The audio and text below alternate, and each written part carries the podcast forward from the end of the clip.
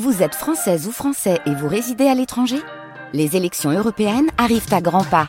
Rendez-vous le dimanche 9 juin pour élire les représentants français au Parlement européen.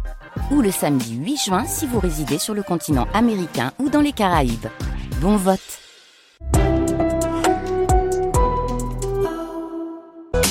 On en parle depuis ce matin du 8 février du manque d'enseignants dans un collège de Pornic. Ça fait réagir. Notre invité est le président de la FCPE, la Fédération des parents d'élèves de Loire-Atlantique. Bonjour Emmanuel Veno.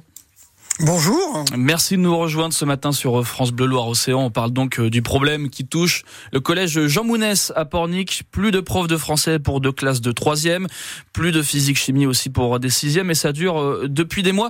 Est-ce que c'est un cas isolé Emmanuel Veno en Loire-Atlantique ou pas du tout? Alors non, ce n'est pas un cas isolé. Hein. C'est vrai que la, situation globale euh, n'est pas satisfaisante. Hein. Aujourd'hui, euh, on a des remontées euh, de nos conseils locaux et de nos associations de parents d'élèves qui, nous, qui vont en fait dans ce sens, hein, d'absence de d'enseignants non remplacés.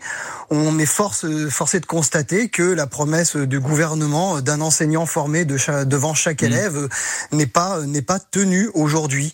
Voilà.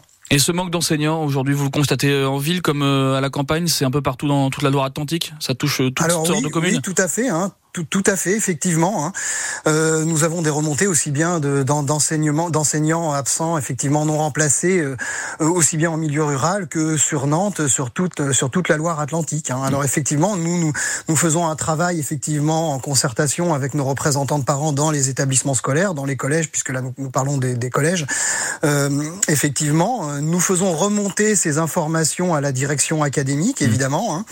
Et il est vrai qu'on se sent souvent désemparé face à des situations euh, souvent euh, sans solution. Alors qu'en est-il justement Vous parliez du rectorat, évidemment, euh, donc de l'académie de Nantes aussi. Vous vous sentez démuni Vous vous sentez écouté par les instances ou pas?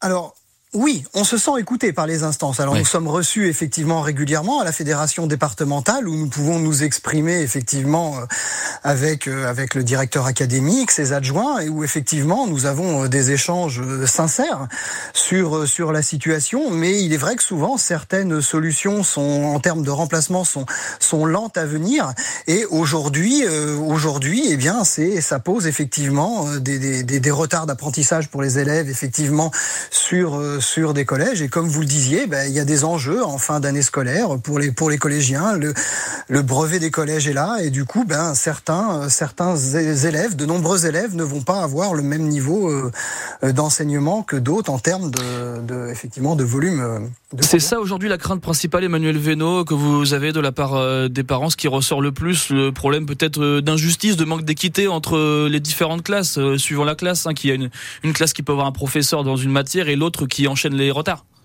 Alors, alors effectivement, c'est une inquiétude. Maintenant, effectivement, hein, les enseignants sont là pour travailler effectivement aussi, hein, contribuer. Euh, euh, les enseignants présents sur les établissements ne lâchent pas les élèves mmh. aussi. Hein, ils sont là, ils sont présents pour bah, et, contribuer euh, souvent aussi avec leur, leur direction locale, de travailler avec les directions pour pouvoir accompagner les élèves le, mieux possible. Mais, mais souvent, ça se fait au prix de grandes difficultés de travail aussi pour les pour les équipes enseignantes. Tout à fait. Parce qu'on parle aussi évidemment en ce moment des grèves des professeurs. Il y en a une il n'y a pas plus longtemps que mardi dernier. Est-ce que vous comprenez aussi leurs revendications de meilleurs salaires, aussi de meilleures conditions ah de ben, travail, plus de moyens?